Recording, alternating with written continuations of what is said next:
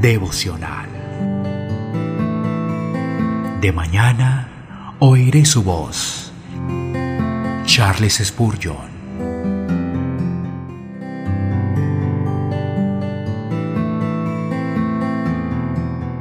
Lucas capítulo 23, versículo 27.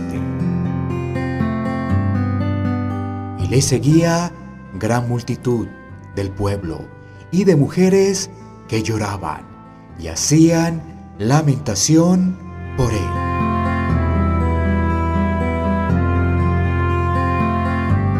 Entre la muchedumbre desbandada que siguió al Redentor hasta su muerte, hubo algunas almas misericordiosas, cuya amarga angustia se desahogó en gemidos y lamentos, música perfecta para acompañar esa marcha de aflicción.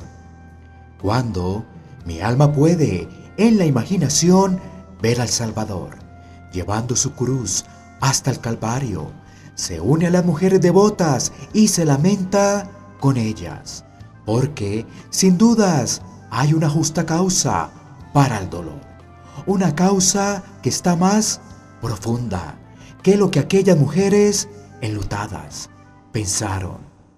Ellas se lamentaban por la inocencia maltratada, la bondad perseguida, el amor sangrante, la mansedumbre a punto de morir. Pero mi corazón tiene una causa más profunda y más amarga, por la cual lamentarse. Mis pecados fueron los azotes que laceraron aquellos hombros bendecidos y que coronaron con espinas esa bendita frente. Mis pecados gritaron, crucifíquenlo, crucifíquenlo, y colocaron la cruz sobre sus misericordiosos hombros.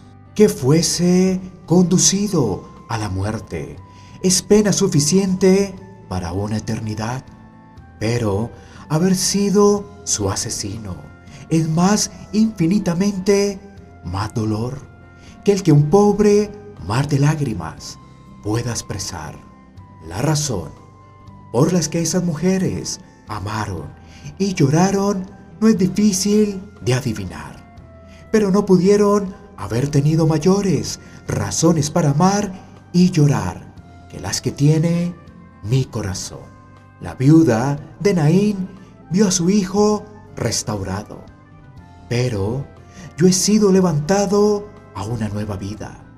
La suegra de Pedro fue sanada de fiebre, pero yo he sido sanado de la gran plaga del pecado. Los siete demonios de Magdalena fueron echados fuera, pero de mí una legión.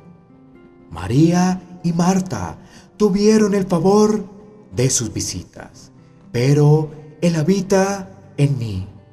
Su madre dio a luz a su cuerpo, pero Él formó en mí la esperanza de gloria. No me quedo atrás de esas mujeres.